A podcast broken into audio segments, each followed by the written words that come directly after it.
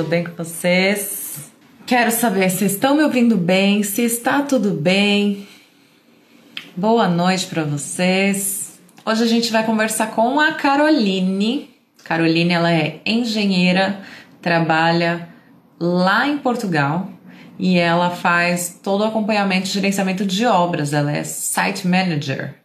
Então vai ser bem legal porque ela vai compartilhar uma história aí bem bacana, né? Porque trabalhar em obra não é fácil. Hoje eu falei com ela rapidamente, ela falou que ela tá com três obras, então não, não tá fácil não. Tá gerenciando três obras é bastante coisa.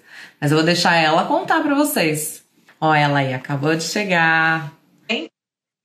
Olá! Carol, seja muito bem-vinda ao Eu Engineer. Muito obrigada por ter aceitado vir. Aceitado não, né? Você realmente se prontificou e é incrível claro. isso. Muito obrigada. Assim, você é a segunda, terceira, eu tô amando que as pessoas estão querendo participar, porque isso mostra que o projeto está trazendo credibilidade, né? Então, muito obrigada por vir compartilhar a sua história. E, por favor, se apresente para mim, para todos que estão aqui. Quem é Carol? E como que você foi parar em Portugal? Antes de mais nada, assim, quem é você? Como que era no Brasil? Sua história? Para depois a Sim. gente entrar nessa história incrível aí de trabalhar como engenheira de gerente de obra, né? É, eu sou de Minas Gerais, Monato Valadares. Eu formei lá no Brasil em engenharia civil e ambiental, fiz duas ao mesmo tempo. Que e é, lá, lá em Minas é, tem um curso que é engenharia civil e ambiental. Se eu não me engano, no Brasil só existe em Governador Valadares e no Sul, no Rio Grande do Sul, esse curso. Mas é aprovado pelo MEC. É, inclusive, no ano passado, é, acho que foi no ano passado, o curso levou nota 4 no MEC. O curso é muito bom. Muito bom. A nota do MEC é 5, a total, né? Que é o Ministério da Educação. É, então, assim, obrigada. Eu sempre quis uh, ir para fora, nunca tive aquela ideia de estar lá em Minas. Uh, sempre quis ir para a Europa, mas para estudar. Eu nunca já pensei que eu fosse chegar e trabalhar. Queria vir sempre estudar, uma pós-graduação, um mestrado. Não sabia se um dia voltar para o Brasil, mas sempre tive a ideia de sair para aqui. Eu comecei a faculdade muito cedo, com 17 anos, porque eu me formei na, na escola aos 17. Sou daquela turma do meio do ano, então de eu entrei na. É, de julho, exato. Eu então, também, tamo junto. entrei na faculdade com 17 anos. Então, com, o que que acontece? Eu, eu entrei, fiz os cinco anos, normalmente, só que comecei a, a trabalhar muito cedo na área. Eu, com 18 anos, comecei o meu estágio, 18 para 19 anos. E no primeiro ano de estágio, ajudava o gerente de obras né, do Brasil. E então, com uns três meses, passei para assistente da engenharia de planejamento, que aqui em Portugal é planeamento, não é planejamento. E então, é, após esses meses, eu, isso foi em 2014, quando chegou em 2015, no início de 2015, eu fui promovida. Então, é, dois anos uh, faltando para me formar, eu comecei a trabalhar como gerente de obras. Olha que legal! É, eu trabalhava numa empresa muito boa lá em Minas, uma empresa grande, uma, uma das maiores do leste lá mineiro. E então eu fui promovida a gerente de obras. Então eu peguei grandes desafios mas o que eu posso dizer é que a minha maior faculdade, na minha época de, de faculdade, foi a, o próprio trabalho. Então era muito correria, porque eu tinha que estudar, tinha que trabalhar, às vezes eu tinha que conciliar, tinha que conversar com os professores, às vezes, tinha que conversar com o trabalho, e era aquela coisa, mas o que eu colhi ali, principalmente, foi o que eu aprendi lá no trabalho. Tanto que quando eu fiz a minha primeira obra, eu nem sequer tinha tido aula de hidráulica. Então, eu tive que ir atrás do professor de hidráulica na faculdade para aprender antes mesmo de aprender na faculdade. Antecipando as matérias, então. Antecipar muita coisa, porque é muita correria. Quando eu me formei, eu já tinha ideia de ir para a Europa, mas juntou com o problema da, da crise que começou mediante a mil coisas no Brasil. Porque eu comecei a faculdade na época boa, em 2011, em 2012, e me formei em 2016. Portanto, já começou aquela época dos escândalos, as pessoas começaram a sair empresas e tal, tal, tal. E o, o governo começou a bloquear o recurso para a construção civil. Então, eu pensei, eu não vou ficar no Brasil, não vou ficar aqui para ganhar qualquer coisa, vou embora. Vou embora. E então é assim. É. Então, uma coisa muito importante para falar. Eu, quando eu estava no meu último ano de engenharia, o meu inglês era muito ruim. Eu comecei a. Eu fiquei quatro meses em casa antes de vir para Portugal. Estudei muito inglês. Muito, muito inglês. Porque na minha cabeça, eu ia para Portugal, mas eu ia para Europa. Sim. Então, eu pensei assim: todo mundo lá deve falar inglês, todo mundo lá deve falar espanhol. Eu já falava espanhol. Pensei assim: todo mundo deve falar inglês e espanhol, eu preciso me preparar. Então, aproveitei esse tempo ocioso, igual hoje em dia tem muita gente desempregada, que não sabe o que fazer. Eu aproveitei o tempo ocioso para estudar.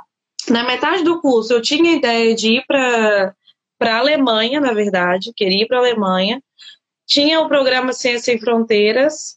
A Dilma cortou na época, não, não quis mais, é, enfim, o governo na época, que era da, o programa da Dilma, não quis mais fazer o programa. Eu fiquei muito triste, porque eu não conseguia mais ir através do governo. Depois queria ir para Irlanda, mas era muito caro ir para Irlanda. Fazer um intercâmbio na Irlanda era um preço de um carro no Brasil, ainda é, se calhar. E então eu fiquei assim, para onde eu vou? Aí comecei com várias ideias. Vou para vou os Estados Unidos, porque todo mundo de Governador Valadares vai para os Estados Unidos, vou para os Estados Unidos, vou ou vou fazer qualquer coisa lá. Vou... Vamos em busca do sonho americano. É, é vou, vou lá ficar seis meses estudando, como muita gente faz, vou voltar para deixar meu inglês perfeito e, e vou tentar o IELTS na Europa para conseguir uma bolsa de mestrado. Só que eu pensei assim, o dinheiro que eu vou gastar tentando um visto já é meu, meu, meu bilhete, né? Minha, minha passagem para a Europa. E então a, a minha família, conversando muito comigo, minha mãe me deu a ideia de vir para Portugal. Não era o que eu queria, porque eu não queria ir para um país, imagina, eu estava estudando inglês, eu queria testar o meu inglês, eu não queria falar ah, em, em, português. E, e mesmo se fosse espanhol, para mim estava bom, mas eu não queria ir para um país que tivesse praticamente a mesma língua que a nossa. É a mesma língua, na verdade, falada de forma diferente. Eu não queria. E então. Teve quase que aprender português de novo, né? Sim. Em dois meses eu decidi vir para Portugal. Ou seja, eu me formei em dezembro, janeiro, fevereiro estava em dúvida, em março decidi vir, em abril já estava aqui. Abril de 2017? Abril de 2017 eu já estava aqui.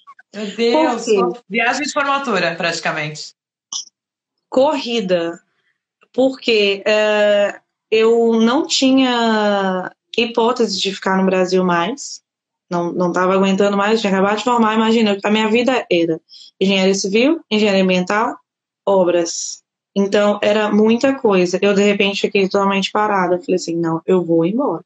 Eu vim embora daquela forma brasileira de, de ir embora. Porque eu sou de classe média, eu não sou rica. Aquela coisa, ah, vai juntando dinheiro, vende o que tem, não sei o que, e vim embora. Sozinha. Uh, nunca tinha saído de casa. Eu tinha 22 anos. Eu não tinha nenhum emprego em vista, não tinha estudo, não tinha nada aqui em vista. Eu vim. Vim na época com 700 euros, vim como turista. Ah. Um, o brasileiro pode ficar aqui três meses e prorrogar o visto. Para mais três. Deve ser o mesmo, eu acho que é o mesmo da Irlanda. E então, não. não. É só aí. Aqui a gente só tem o direito de ficar os três como turista. Mas aí em Portugal, se eu não me engano, você pode até nove, né? Nove meses prorrogando, alguma coisa assim. São, são seis. Mas não é indicado prorrogar para quem vai ficar para ficar. Depois eu explico o porquê. Tá. E então, o que que acontece? Eu vim na cara e coragem e vim numa época boa, que é o verão. Início do verão, na verdade. Sim. A melhor época para uma pessoa vir para Portugal é mudança de primavera para o verão. É abril, maio. Por quê? Vou ser realista. Uma pessoa que vem para Portugal sem emprego, ela vai ter que se virar. Eu vim com 700 euros, uma mala de 30, na época era 32 quilos que podia, mais uma a outra malinha aquela de, de avião, de cabine. Olhei um quarto pela internet, sem trabalho, sem nada. Consegui trabalhar na Imagina, eu na minha vida nunca tinha trabalhado com restaurante, nunca tinha trabalhado com nada disso. Eu pensei assim: eu vou trabalhar com o que vier agora para eu conseguir me situar. Então, o que, que eu fiz? Comecei a trabalhar num. Aqui tem muito é, parque de campismo, que são os campings, é, muitos, muitos mesmo. E então eu fui trabalhar num parque de campismo, fiquei lá é, dois meses, mas a minha intenção era pegar o documento, pelo menos o número da segurança social, que é o como se fosse o número da carteira de trabalho do Brasil, Sim. o IPS do, da Irlanda. Então, eu precisei pegar isso. E então eu vi que não estava rendendo, passei para outro lugar, comecei a trabalhar na hotelaria, consegui, por causa do inglês e do espanhol, o, o emprego. Trabalhava no. Um diferencial aí. E então, nesse trabalho, é, eu tinha três meses em Portugal, eu revi um ajudante de obras meu do Brasil.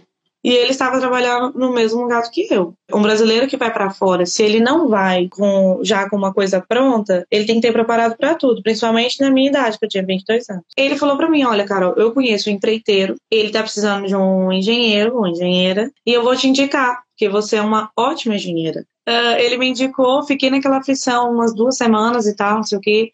Fiz a entrevista, ele gostou muito de mim e tal. Pronto, comecei. Fiquei um ano e nove meses nessa empresa. Olha que maravilha! É. Nada primeira... como um bom networking, né? Manter a relação sempre amigável é. com as pessoas.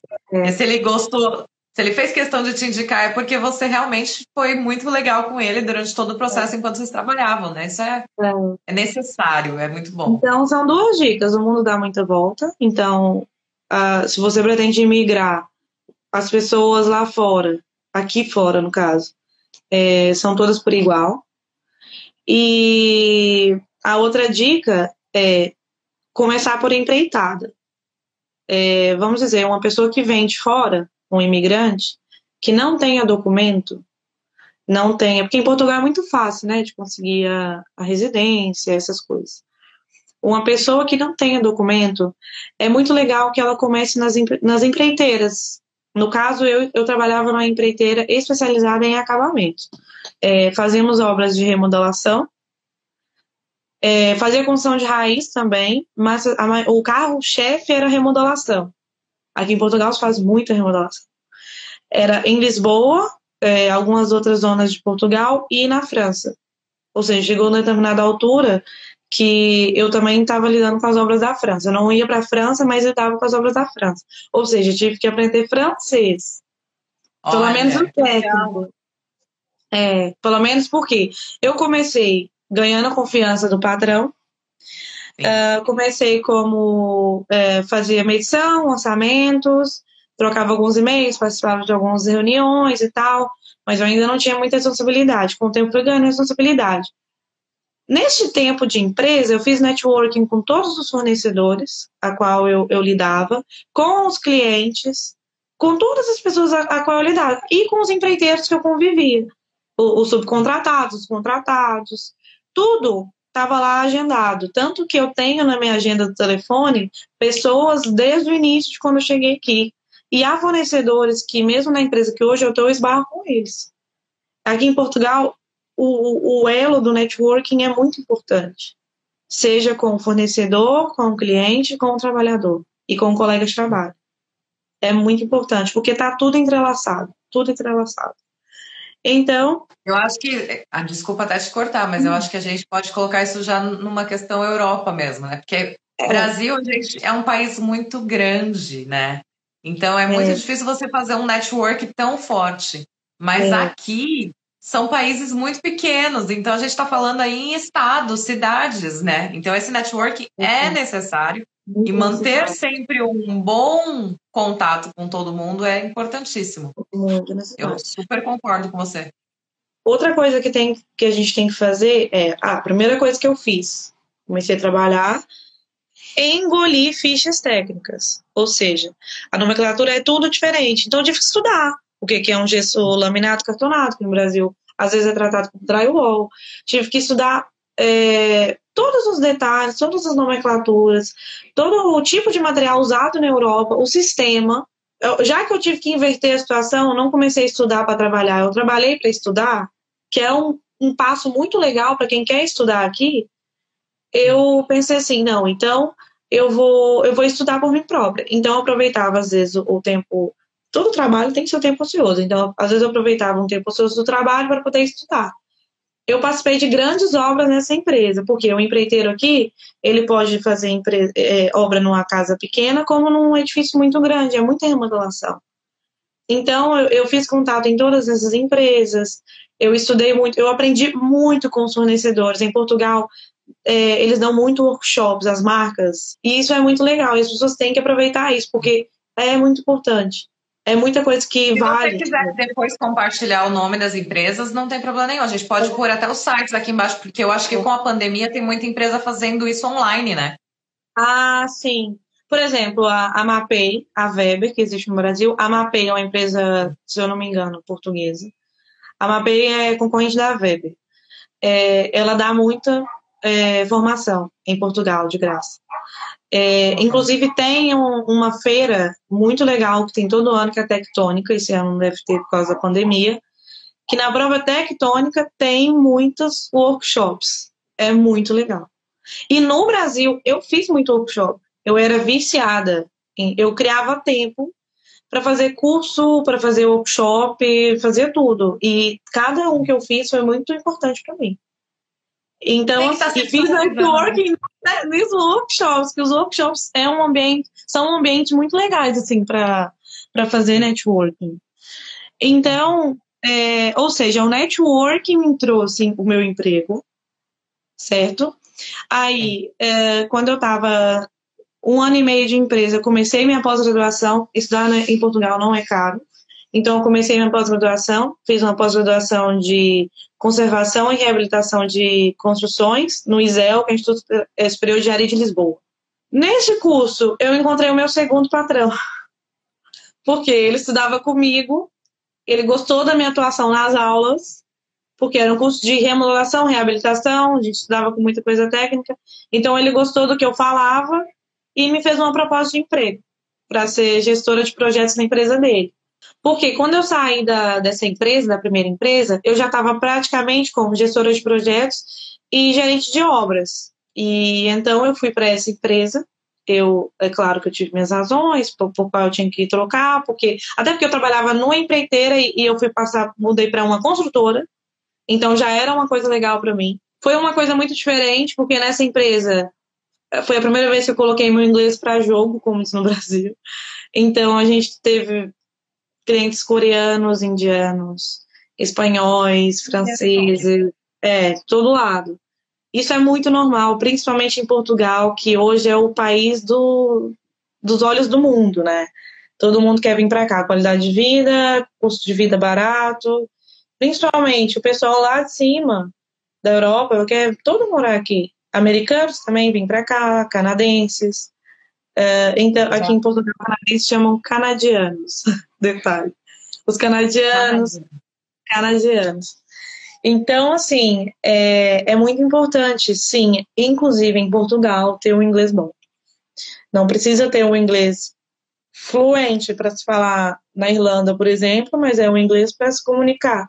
Cheguei na, na faculdade, fiz networking. Fiz networking com os colegas, fiz networking com os professores, já tinha, vamos lá, eu tenho, já tinha o networking do Brasil, tinha o networking dessa primeira empresa com cada fornecedor, com cada obra, muita coisa que eu passei. Tinha o networking com os empreiteiros e agora já tinha o networking da faculdade. Eu peguei minha carteira da Ordem dos Engenheiros em março de 2018. Eu fui uma das primeiras mil brasileiras, porque o meu processo era 800 e pouco 2017 Portugal não era vitrine ainda, né? Tanto que quando eu vim, ninguém entendeu por que você vai para Portugal. Por quê? Por quê? E eu nem eu entendi, eu vim descobrir. então, assim. Alguém é, fechou os primeiros, né? Não tem jeito.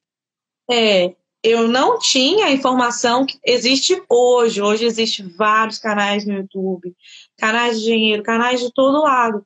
Igual na, na Irlanda, na época que eu, que eu queria ir para Irlanda, existiam vários canais já E para Portugal, não. Então eu tive que procurar muito, estudar, muito. É muito legal você ir para um país já conhecendo as ruas pela internet. Hoje está tudo aqui na internet.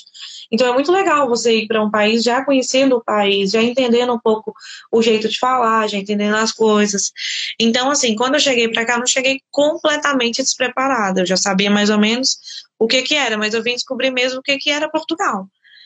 Então, com essa soma de networking, juntei a Ordem dos Engenheiros. Não tinha ainda usado mesmo a Ordem dos Engenheiros. É, Você só fez a transferência do CREA? Sim. Tá. Existe o termo de reciprocidade, e, e, então a pessoa tem que ter o CREA no Brasil. Ela faz a, o requerimento no Brasil, atenção. Eu não me lembro se na época eu paguei alguma coisa no Brasil. Eu acho que não os paga. Então, você precisa do passaporte, CREA, válido, e o requerimento preenchido. Vamos dizer, uma pessoa já está aqui em Portugal, que era o meu caso. Eu fiz o meu requerimento, eu estava daqui. Eu fiz o, preenchi o requerimento, mandei por correio, assinado, a cópia do passaporte autenticada, ou seja, não levaram o meu passaporte, levaram a minha cópia autenticada. A minha mãe que foi na época. É, o processo, como eu morava no interior, foi de Governador Valadares por CREA de, de Belo Horizonte, de Belo Horizonte para o Confeia, do Confeia para cá. Quando chegou aqui foi super rápido. As pessoas que, que pensam em vir para cá, é melhor pelo menos dar entrada no, no processo, porque demora. O, a ordem Já de engenheiros. essa papelada, então. Tem. A ordem de ah. engenheiros é muito importante para um brasileiro porque você tem um status, um status no mundo da engenharia é muito importante.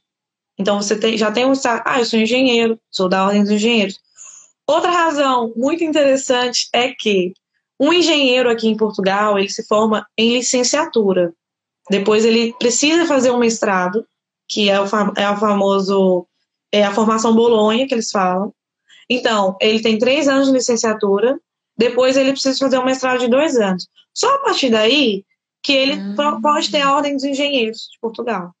A não ser que ele já seja sênior. Aí ele tem que fazer uma prova de ética para a Ordem dos Engenheiros. Senão, eles são todos da Ordem dos Engenheiros técnicos. Eles são considerados técnicos.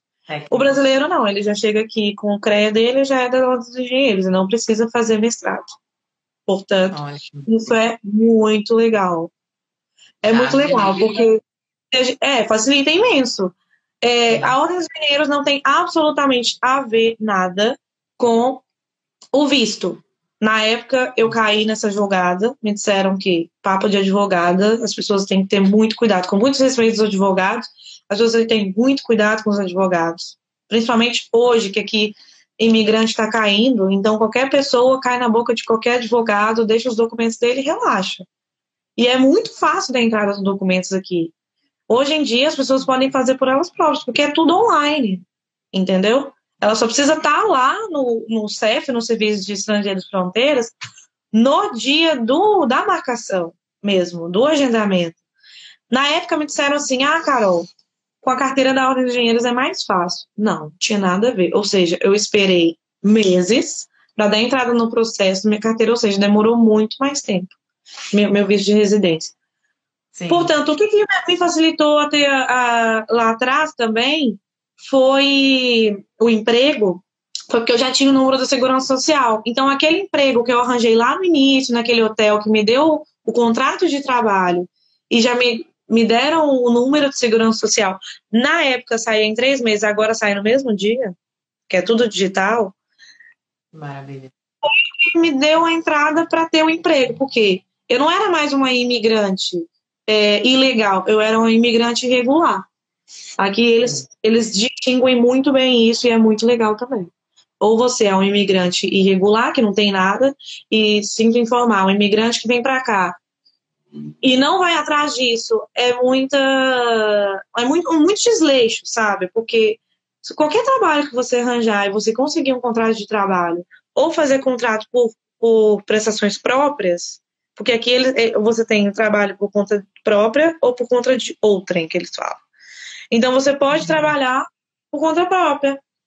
Ou seja, o, o, o trabalhador o, o, pode trabalhar para o empre, empregador sem ter uma carteira assinada, um contrato de trabalho.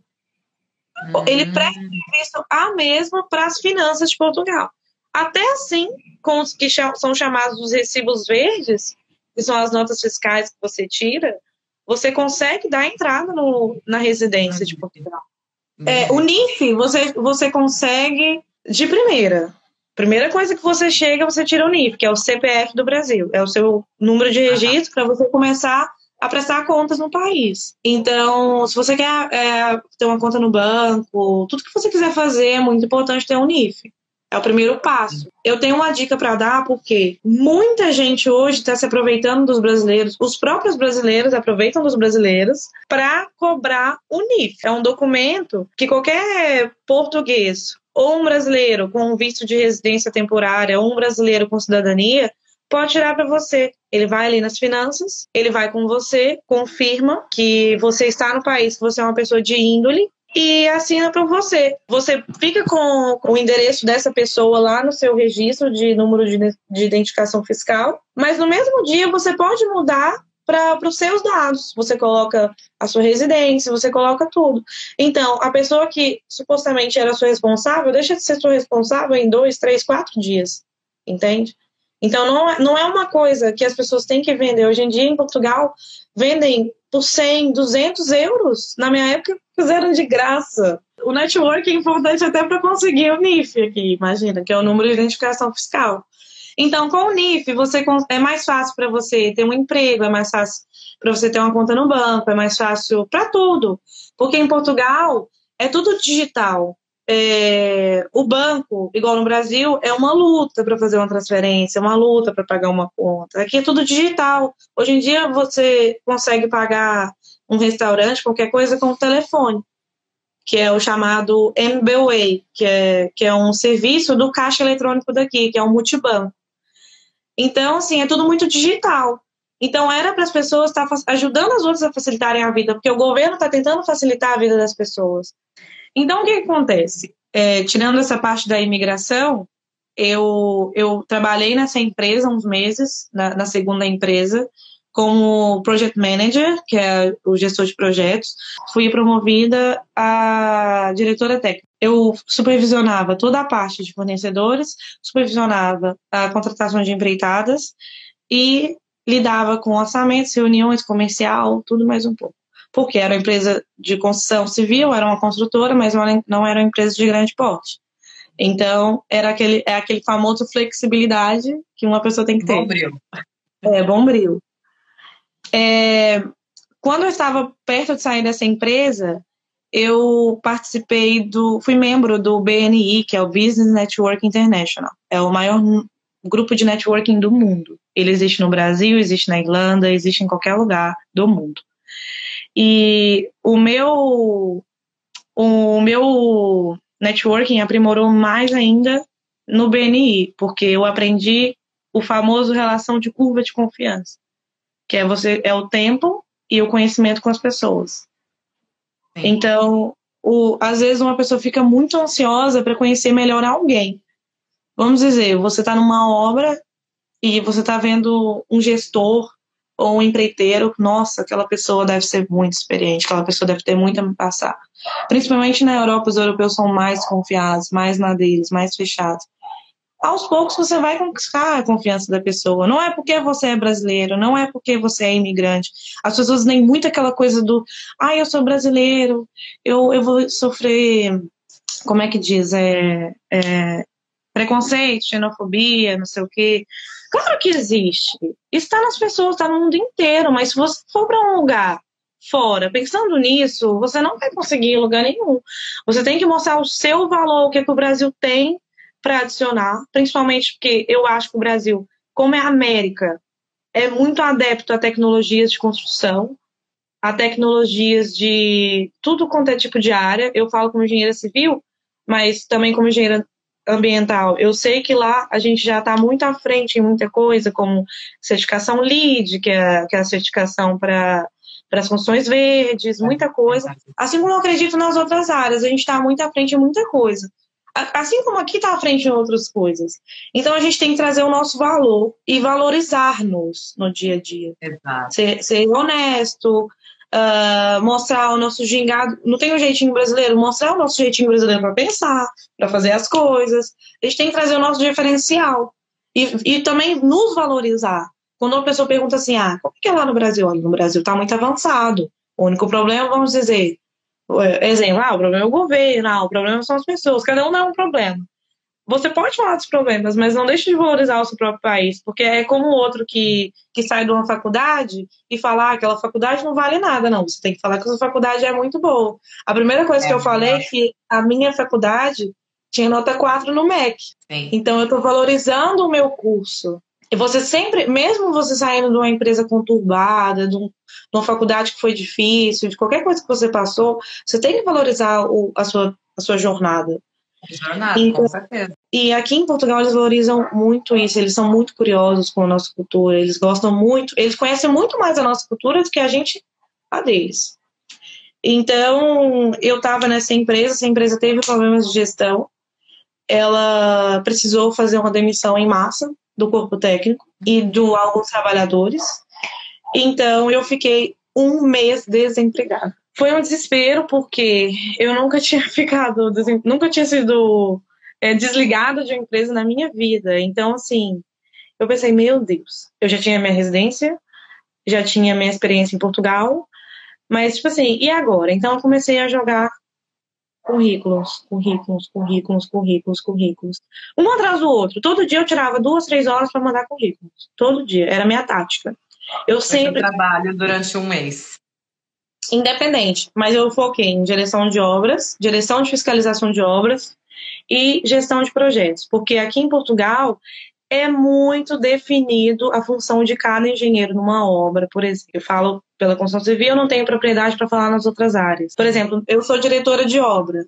Abaixo de mim tem o adjunto, que é como se fosse o assistente. Depois tem o preparador, e tem o que é como se fosse o técnico de edificações, e assim vai entendeu? E aí tem o fiscal de obras, que é aquele que, inter, que é a, a, ponte entre o cliente, que é o dono de obra, que é chamado de dono de obra, e o diretor de obra, que sou eu. Então, assim, eu, eu tava mandando vaga para é, responde, resposta para vaga, esses três Todas tipos. Eu pensei assim, vou lançar o desafio. Se não der, aí eu tento como expedidora sementista, tento como outra coisa, mas vou me desafiar. Eu fiz umas seis entrevistas. É aquele feeling de que tudo deu certo. Então, eu, eu fiz uma entrevista para essa empresa que eu tô hoje, que de primeira não deu certo. E então eu fiz a entrevista para outra empresa e comecei a trabalhar com direção de fiscalização de obras. Essa empresa é focada em estradas e estação de tratamento de água. É o maior, é, é o, o amplo. Ou seja, é uma empresa de fiscalização. Aqui tem muita empresa de fiscalização, que é uma boa para os engenheiros brasileiros, porque eles estão sempre precisando de engenheiros. Aqui tem várias, tem a Ficop, tem Rio Boco, tem Zigop, tem várias empresas né, em, em, Portugal que só fazem fiscalização de obra. É assim, foi um grande desafio porque eu, eu moro em Lisboa, então na região de Lisboa, então eu tive que pegar o carro da empresa e ir para fora. Detalhe, já tinha carteira de condução, que é a carteira de motorista, que é muito importante ter também. Ou seja, para quem já tem a carteira no Brasil, Tirou a residência, muda logo. Só muda trocar, logo. né? Troca, porque as empresas aqui, para direção de obra, para fiscalização, eles gostam muito. Tem português que perde vaga, perde vaga em construção civil por não ter carteira de motorista. Não, não quer dizer que a pessoa não vai conseguir. Atenção, ela pode conseguir um emprego de escritório, ela pode conseguir, por exemplo, o emprego que eu tinha, os dois, eu, eu ficava 50 escritório, 50 obra. 50%, 50%. Não era um emprego de obra. Aí eu fui pela primeira vez trabalhar com estradas e estação de tratamento de esgoto. Eu nunca tinha trabalhado nisso. Quer dizer, já tinha participado, já tinha visto, visto na faculdade, na empresa que eu trabalhei. Ainda quando eu era estagiária, não fazia gestão de obra. Eu, eu vi isso. Então, assim, é, mas... tinha a teoria, mas não tinha muito da prática ainda. Ah, é, aí foi lançado mais um desafio, porque eu ia fiscalizar o trabalho do diretor de obra. Eu estava do outro lado da moeda, eu sempre tive do lado do construtor, não do fiscal. É como se fosse o DENIT, que vai ali no, numa estrada fiscalizar o trabalho do, do gerente, do gestor daquela obra. Ou seja, eu tive que estudar de novo. Então, eu estudei de novo, estudei muita coisa. Fui para o site das Águas de Portugal, que é, que é um dos órgãos que aqui fazem exceção de tratamento. Fui, fui para vários sites entender como funcionava o sistema aqui. YouTube, é, caderno de, de mestrado, de tese, de pessoas. Cara, o engenheiro Legal. nunca pode parar de estudar. Ele nunca pode parar de estudar. Ah. Estudei, aprendi e aprovei muita ficha técnica, rodei muita obra, rodei muita estrada durante um mês. Todo dia eu rodava 300 quilômetros. Muito cansativo. E não era autoestrada, que é as BRs aqui que são perfeitas, como a maioria das estradas em Portugal e na Europa, que são quatro pistas, uma vai, outra volta, não sei o quê. Não, era nacionais, era aquelas estradinhas bonitas mesmo, que eu andava muito. E a civilização não chegou direito ainda, né? Não é? A obra, que, né? Igual, igual quem faz muita obra de telecomunicação e tal. É assim, foi muito cansativo, foi um aprendizado muito grande, porque eu era ainda diretora de fiscalização, ou seja, eu era chefe de uma engenheira de fiscalização. Ainda e... tinha que cobrar deles a parte deles. É, eu tinha que cobrar da engenheira que trabalhava comigo, eu tinha que cobrar dos trabalhadores, tinha que cobrar do diretor de obra daquelas empresas que trabalhavam. Uma coisa eu tive certeza, que eu gosto muito de edifícios, porque eu vi o outro lado da moeda. Quando eu estava nessa empresa, um mês e meio de trabalho, aquela empresa eu fiquei muito triste de não ter me contratado, me ligou, que tinha uma obra para mim se eu topava. É Olha claro só. que eu topei, porque era para direção de obra, é o que eu gosto, é o que eu faço. Sim. Então, assim, pela primeira vez em Portugal, eu tive o cargo mesmo de direção de obras, que é a empresa que eu tô e hoje. Você estava buscando desde o início, né? Eu estava buscando desde o início. Mas eu... olha a trajetória toda que você teve que passar para poder chegar, é. né? Então, Isso é legal assim, que você está mostrando que as pessoas têm que estar dispostas mesmo, Carol. Tipo, não é que é, não é possível, não é tão simples, é, né? Exato. Então, assim, é, foi muito importante para mim tudo que eu aprendi nas outras empresas. Porque o que eu faço hoje, eu somei de todas as empresas que eu trabalhei. Todas. Até mesmo aquela de fiscalização, eu aprendi umas coisas que eu utilizo hoje nessa empresa que eu estou hoje. É uma empresa boa, é uma empresa grande, é uma empresa que, que trabalha com a Motengil, que é uma das maiores do mundo. Então, assim, é, não fiquei intimidada por nada. Eu troco muito conhecimento com os engenheiros dessa empresa, troco conhecimento com os empreiteiros. É, eu estou numa obra muito grande hoje, é uma construção da moradia de luxo, num bairro aqui em Portugal que é um dos mais caros, que é o do Estoril. E... É aquela que você me mandou a foto? É, é aquela da foto que tem no meu LinkedIn. Posso Sim. falar que é uma obra, não, não, não importa te falar, porque está até lá no meu about do, do LinkedIn. É uma obra de quase 1 milhão e 300 euros. Ou seja, eu saí de pequenas obras para uma obra desse, desse porte, desse porte. sem me intimidar, sem medo. E mesmo, e mesmo que eu não sei, por exemplo, eu nunca tinha aplicado na minha vida é, pavimento radiante. Para quem não sabe, é o pavimento que, que aquece o piso. Eu sabia o que era, mas eu, Carol, fazer obra assim eu nunca tinha feito. E eu estudei antes de aplicar, eu estudei e apliquei. Tá tudo dando certo. Inclusive, é, agora, eu, te, eu sou diretora dessa obra e estou a cobrir férias de outro engenheiro em mais duas obras que uma delas também está fazendo esse pavimento radiante. Ou seja, eu estou fazendo isso duas vezes o que eu não tinha feito na minha vida. Então, assim, tem muita gente que vê aquilo e trava. Ai, meu Deus, eu nunca trabalhei com isso, não vai dar certo, estou em um país diferente. Não, vai, aprende. E outra coisa, é, no currículo é muito importante, porque no Brasil é, tem muita empresa que uma, uma pessoa foi gestor de obras e é engenheiro civil. Aqui não é diretor de obras. Então, se uma pessoa no Brasil fez trabalho de um gestor de obras, mesmo sem estar lá na carteira gestor de obras, ela tem que pôr no currículo que ela foi diretora de obra, porque senão o empregador ou a pessoa que está te recrutando nunca vai entender o seu cargo. Então é muito importante estudar até mesmo os cargos.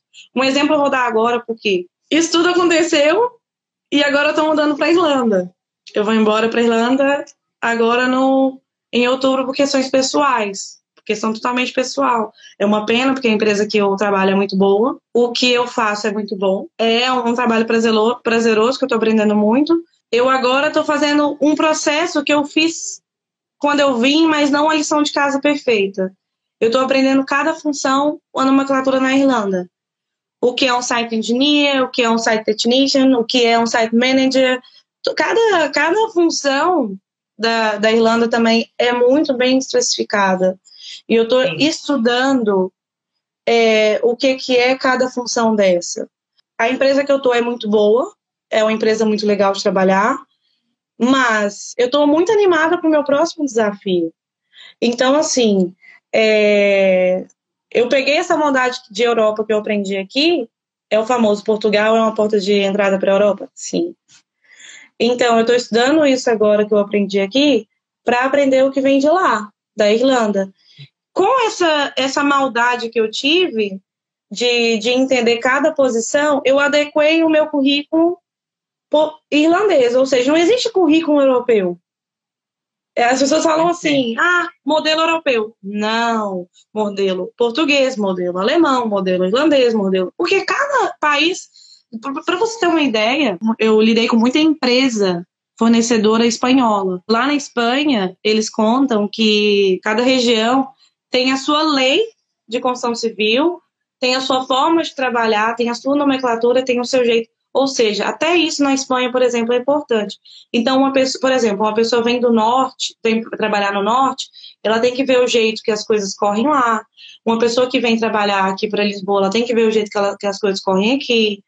É, então, hoje em dia, é, eu tenho um currículo brasileiro, eu tenho um currículo euro, é, europeu, não, é, português, eu tenho um currículo irlandês. É muito diferente. As pessoas precisam fazer o dever de casa até na hora de montar o currículo. E é muito importante que ela monte o próprio currículo para vir para cá, porque é ela contando a história dela. Sim. E ela vai aprender fazendo o currículo dela. Porque ela vai ter que mudar até mesmo o que ela fez. Ela não vai falar assim, Trabalhei em canteiro de obras. Não, ela vai escrever que ela trabalhou no estaleiro de obras.